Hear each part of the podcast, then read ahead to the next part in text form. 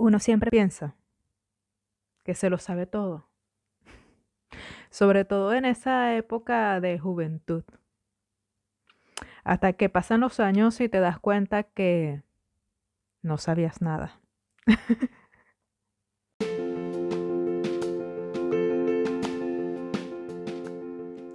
Bienvenidos todos a Naciendo en Holanda en podcast.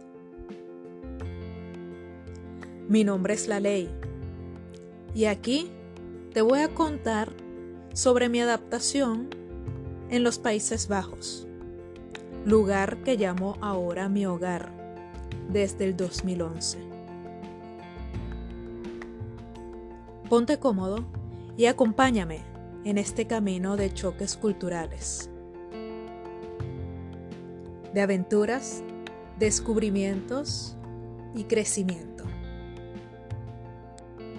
Porque como lo dice el título, yo renací en este país.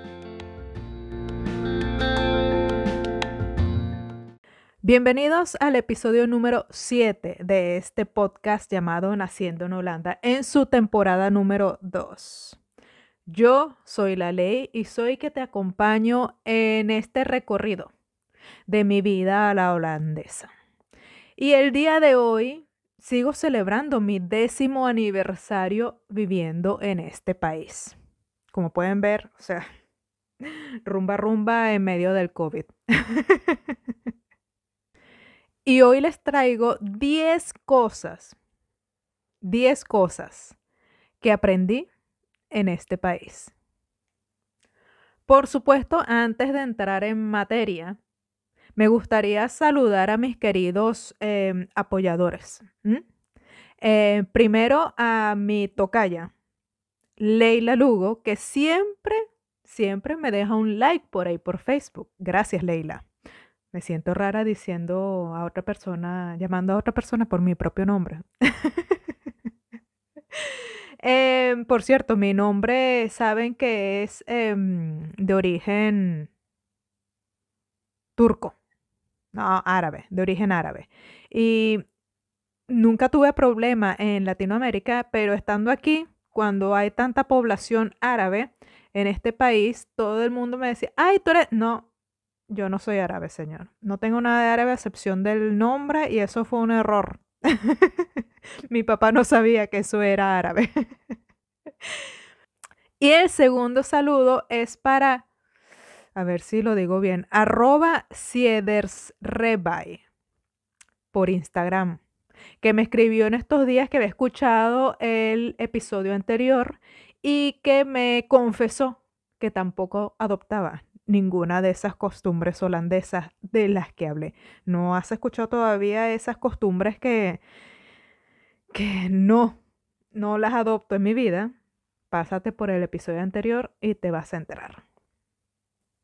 Pero la semana pasada quedé en la parte en que llegaba a Holanda, a los Países Bajos, em, con esa, esa flacura y 23 kilos de maleta.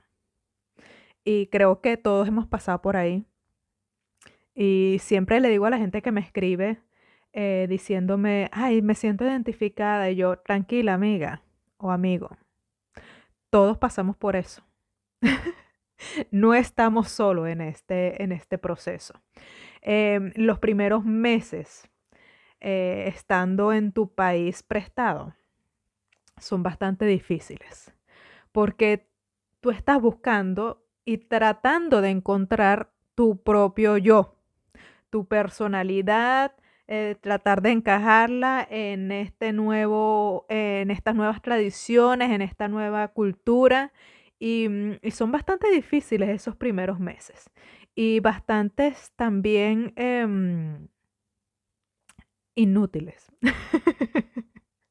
o digamos que menos movidos. Porque claro, eh, en el caso mío, yo vine por mi pareja holandesa, pues mi pareja tenía que seguir su vida normal, ¿ah? de ir al trabajo, de, de hacer su vida normal. Y de lunes a viernes yo no tenía otra cosa más que estar en casa sin hacer nada. Así que mm, esos primeros meses fueron bastante, bastante difíciles. Eh, yo traté, traté de mm, aprovechar el momento en, en llamar ese interior de mujer ama de casa sacarlo para afuera, pero no lo logré. Definitivamente eso no es lo mío. Y hablando sobre esos primeros días de estar en este país, em, yo al mes abrí el blog que tiene el nombre de este podcast. Para el que no lo sabe, este podcast nació de un blog que yo tenía cuando y que abrí en el segundo mes de vida de este país. Y en estos días conseguí los, em, bueno, además de que tengo que decir que recuperé mi dominio web de, mi página, o sea, www.naciendoenholanda.com va a estar de nuevo en línea. Y, mm, y conseguí los textos de esos primer, esas primeras em, reacciones, no se dice en español, Leila. Estás traduciendo de holandés a español. Se dice esas primeras impresiones de estar en los Países Bajos, de estar en un país ajeno al mío, de estar en esta cultura nueva. Y mm, decidí que voy a combinarlo, eh, eh, leerles los textos que escribía, porque además yo cortándome las venas, o sea, eh, yo espero que la gente que leyó eso lo haya leído de la manera en que yo me lo estaba imaginando en mi cabeza. porque mm, cuando se los lea, se los voy a leer como yo lo veía en mi cabeza o lo escuchaba en mi cabeza. Em, pero el primer capítulo es renacimiento total. o sea, yo renací en este país. Y de ahí viene el nombre de naciendo en Holanda. Para mí esto fue un segundo nacimiento. Y en el texto hablo sobre em, cómo yo nací la primera vez cuando estaba pequeña y cómo renací aquí, sin quererlo, sin buscarlo, eh, sin planearlo ni siquiera. Pero entremos en materia ya mismo con esas 10 cosas que aprendí en los Países Bajos. En el puesto número 1, la primavera es vida nueva. Para quien no lo sabe, Venezuela es un eterno verano. ¿sí? Tenemos zonas en donde es un poco más frío. Y en realidad no sé si eh, la gente que vive ahí eh, experimenta cambios, pero donde yo vivía, eh, que era en la zona centro del país, em, pues los cambios climáticos no se notan. De hecho, solamente tenemos estaciones húmedas y estaciones secas, o sea, o llueve o hace mucho calor seco. Eh, pero siempre hay un clima espectacular, cosa que extrañas cuando estás aquí. O digamos no extrañas, te das cuenta de lo que tenías y no lo sabías. pero estando aquí, eh, sobre todo yo llegué en enero, por eso estamos celebrando en enero estos 10 años. Yo llegué en enero y venía, em, que es invierno, venía luego la primavera. Y yo no sabía o no era consciente de que en la primavera había vida nueva. No era consciente de que los becerritos nacían, los, los, había una cantidad de animales nuevos, que las flores florecían, que, que todo nacía de nuevo. Y eso lo aprendí aquí. O digamos, bueno, uno sabe la teoría, pero la teoría nunca es nada si no ves la práctica. y eso para mí fue así como, ¿say what? en el puesto número 2, las cortinas se abren y se cierran todos los días. y vamos a poner esto en contexto. Em, por precisamente las diferencias climáticas en este país, sobre todo de frío y de calor. En las épocas de frío, eh, lo que buscan las casas en los Países Bajos es que entre eh, los rayos del sol para ayudar a calentar al sistema de ventilación de la casa. Em, y eso obviamente no lo tenemos en Venezuela, porque Venezuela hace un eterno calor. en Venezuela las casas más bien buscan que haya una ventilación, lo que llamamos los arquitectos una ventilación cruzada, que pueda entrar el viento para arrastrar todo ese calor y refrescar un poco. En cambio aquí, em, pues hay que abrir las cortinas para que entre el sol y cerrarlas, para que cuando ya se haya ido, evitar que ese eh, calor que ha quedado dentro naturalmente salga más fácilmente. Se desa desavenezca, desa... Bueno, eso. y eso lo aprendí aquí. Ahora me despierto y lo primero que hago es bajar y abrir las cortinas. En el puesto número 3, comer para vivir y no vivir para comer. ¿Mm? No todos los que vienen a este país eh, adoptan esa, mm, esa, filosofía de vida de los holandeses. Porque, mm, bueno, lo primero que nos quejamos siempre es eh, la comida en este país o la falta de cultura culinaria en este país. Pero eh, hay algo que hay que rescatar y es que los holandeses no, no viven para comer. O sea, eh, su vida no se basa ni gira alrededor de la comida. Para los holandeses la comida es alimentación. Para los holandeses comer es parte de ese proceso de darle energía a tu cuerpo para que pueda funcionar óptimamente. Eso. En el puesto número 4, la tranquilidad y la paz que te brinda el navegar. en mi país tenemos bastante, bastante mm, mar, pero es el mar Caribe y sobre todo eh, la zona en donde las playas son más lindas es la zona en donde está protegida por una serie de eh, lo que llamamos nosotros callos. Entonces, el agua no entra con tanta fuerza. Pero algo que tienen los holandeses es que son navegantes eh, de toda la vida y disfrutan mucho de navegar, así sea en un charquito, así sea por los canales. Por algo es tan famoso eh, puedes tomar, si vienes de visita a, um, los Países Bajos y estás en Ámsterdam, que normalmente es el único lugar a donde la gente va, y el resto que se lo metan por donde quieran. Eh, pero por algo es tan famoso em, hacer un recorrido por los canales eh, de Ámsterdam.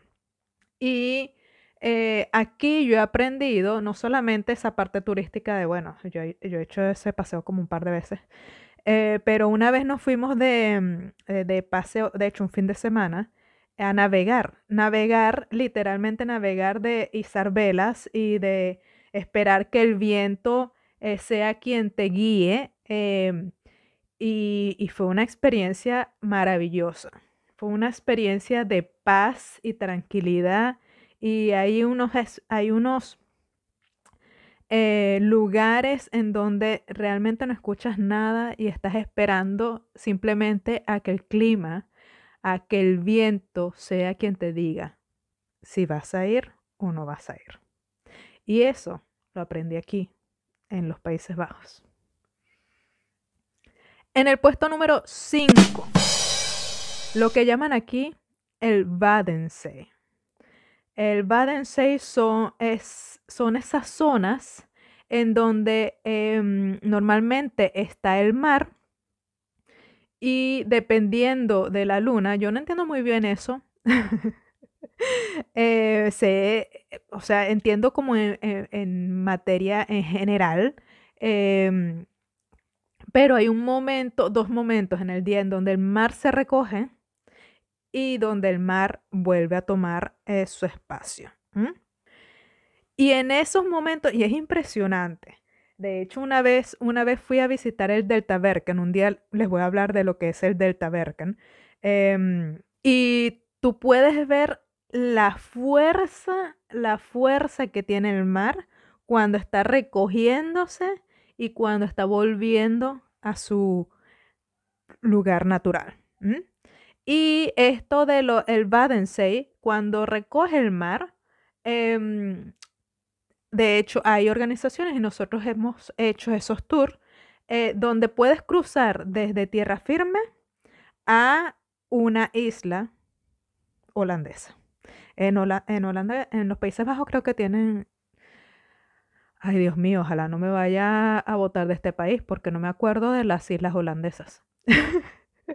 ¿Cinco? ¿Siete? Por favor, corríjanme si alguien lo sabe. Pero eh, hay lugares en donde tú puedes cruzar a esa isla cuando el mar se recoge. Y son obviamente en horas específicas. O sea, y es una experiencia fabulosa. Así que se lo recomiendo a todo el mundo que venga por aquí. En el puesto número 6. No todos los hombres son gays. Em, quizás por lo que uno viene de países tan machistas en donde el macho, el hombre alfa, es la cosa que representa la casa y, mm, y, prácticamente tú no tienes, tú tienes que estar al lado de ese hombre. Em, quizás por eso es que a mí me parecía cuando yo llegué que todos eran gays. Creo que lo he contado alguna vez en otros episodios, pero cuando yo trabajaba en la oficina de arquitectura, eh, que trabajé un año en Amersfoort, eh, para, yo era la única mujer primero y luego habían como cinco, seis, siete hombres y a mí me, te lo juro, yo pensaba que todos eran gays. Poco a poco en, en el año fui descubriendo, ay, este es casado con una chica. Ay, este tiene muchacho con una chica. Los hombres holandeses son bastante amanerados. Eh, esto dicho desde el punto de vista de una persona que viene de un país machista. Eh, pero en realidad ellos son bastante simples, no tienen que estar mostrando rudeza ni fuerza para poder demostrar que son hombres. Entonces, eso aprendí en este país. No todos los hombres son gays. en el puesto número 7 en este país yo aprendí a manejar y auto sincrónico.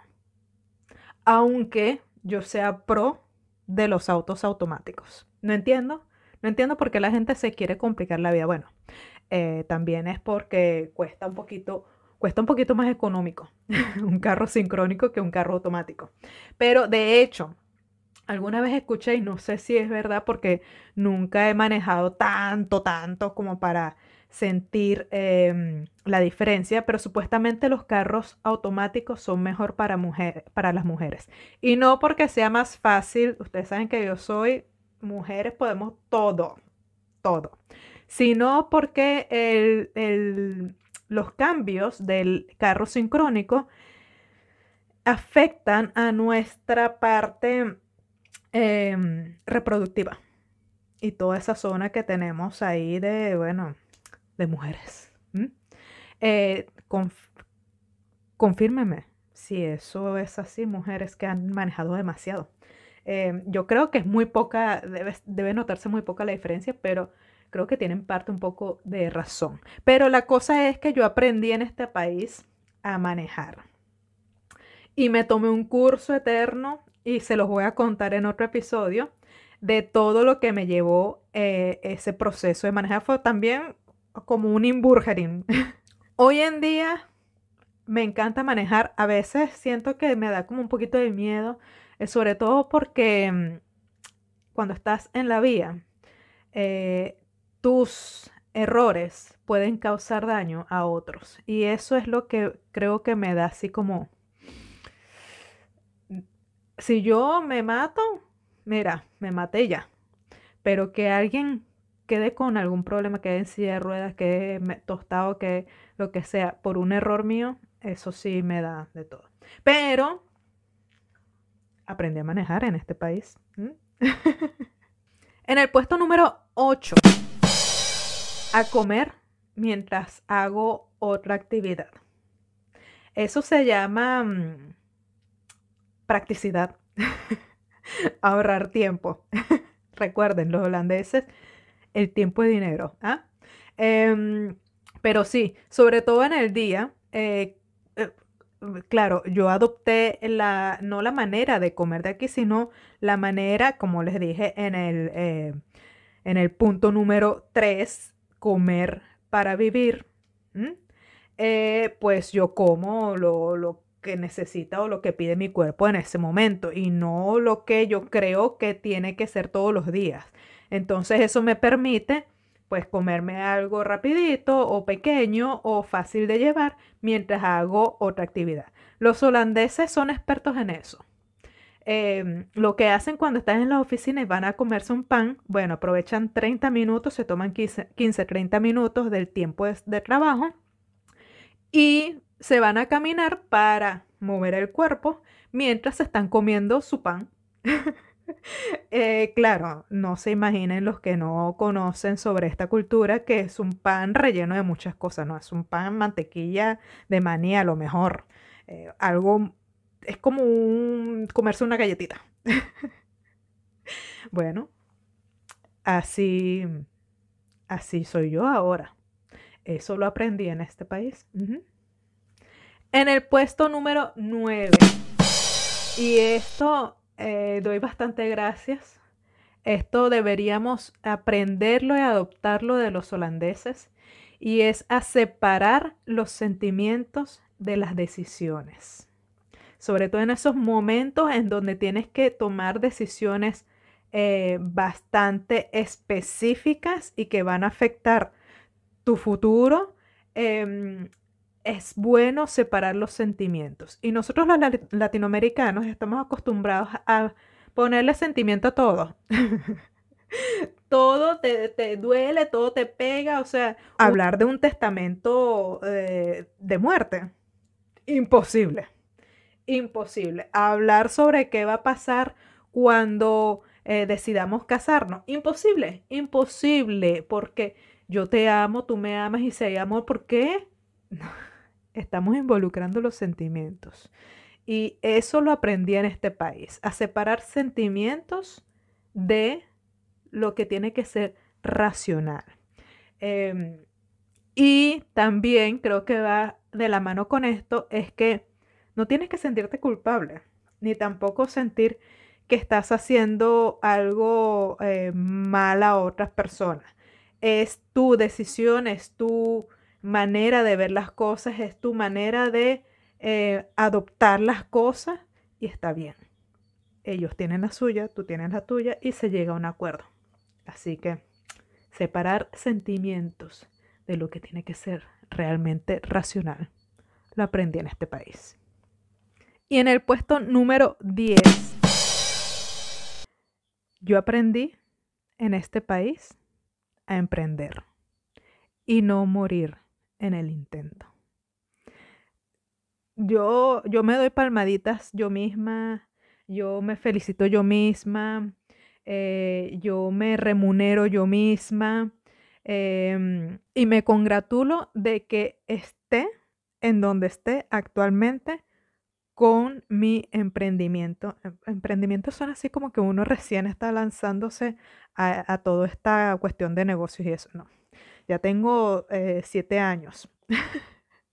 Pero estoy feliz de, haber empezado esto en algún momento, haber tomado la decisión, quizás fue un poco, en ese entonces quizás fue un poco, eh, un poco de sentimientos. Uno en, este proceso de, la, de emprender y de negocio y eso, eh, la intuición también juega mucho en la toma de decisiones.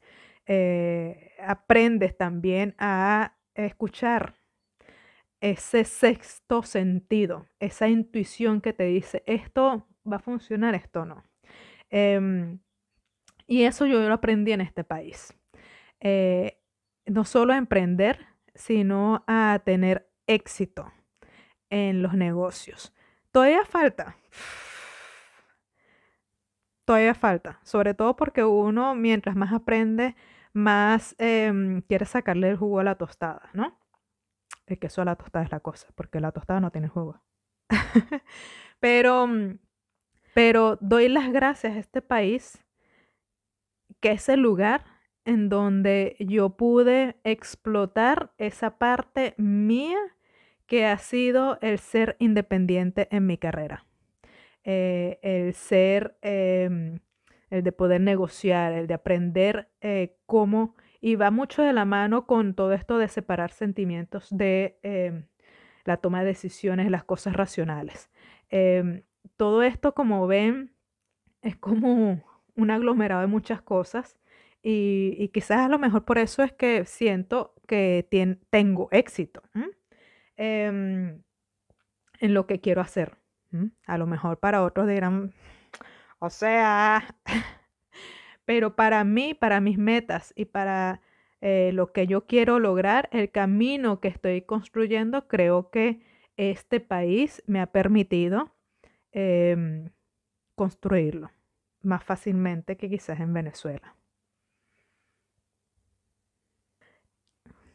Y esas son 10 cosas que aprendí en los Países Bajos. ¿Qué has aprendido tú? ¿Qué cosas dices? Si no hubiera venido aquí a lo mejor no lo hubiera aprendido, a lo mejor nunca lo hubiera sabido. Déjame tu comentario por mis redes sociales, por Instagram, como siempre, soy Moiley, M-W y latina ley con Y. Y por Facebook me consigues como Naciendo en Holanda. Te recuerdo que te puedes unir también a mi comunidad de Patreon, donde voy a estar compartiendo eh, muy pronto todo el proceso de cómo hago mi página web, cómo la desde cero. Eso es algo que les tengo preparado por ahí y a lo mejor en el episodio que viene les cuento más específicamente de cómo vamos a hacerlo.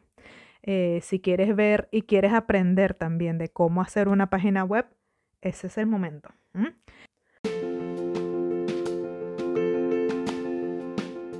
Por ahora me despido, espero que tengan una excelente semana, que aprendan muchas cosas nuevas y nos vemos la próxima semana. Dui.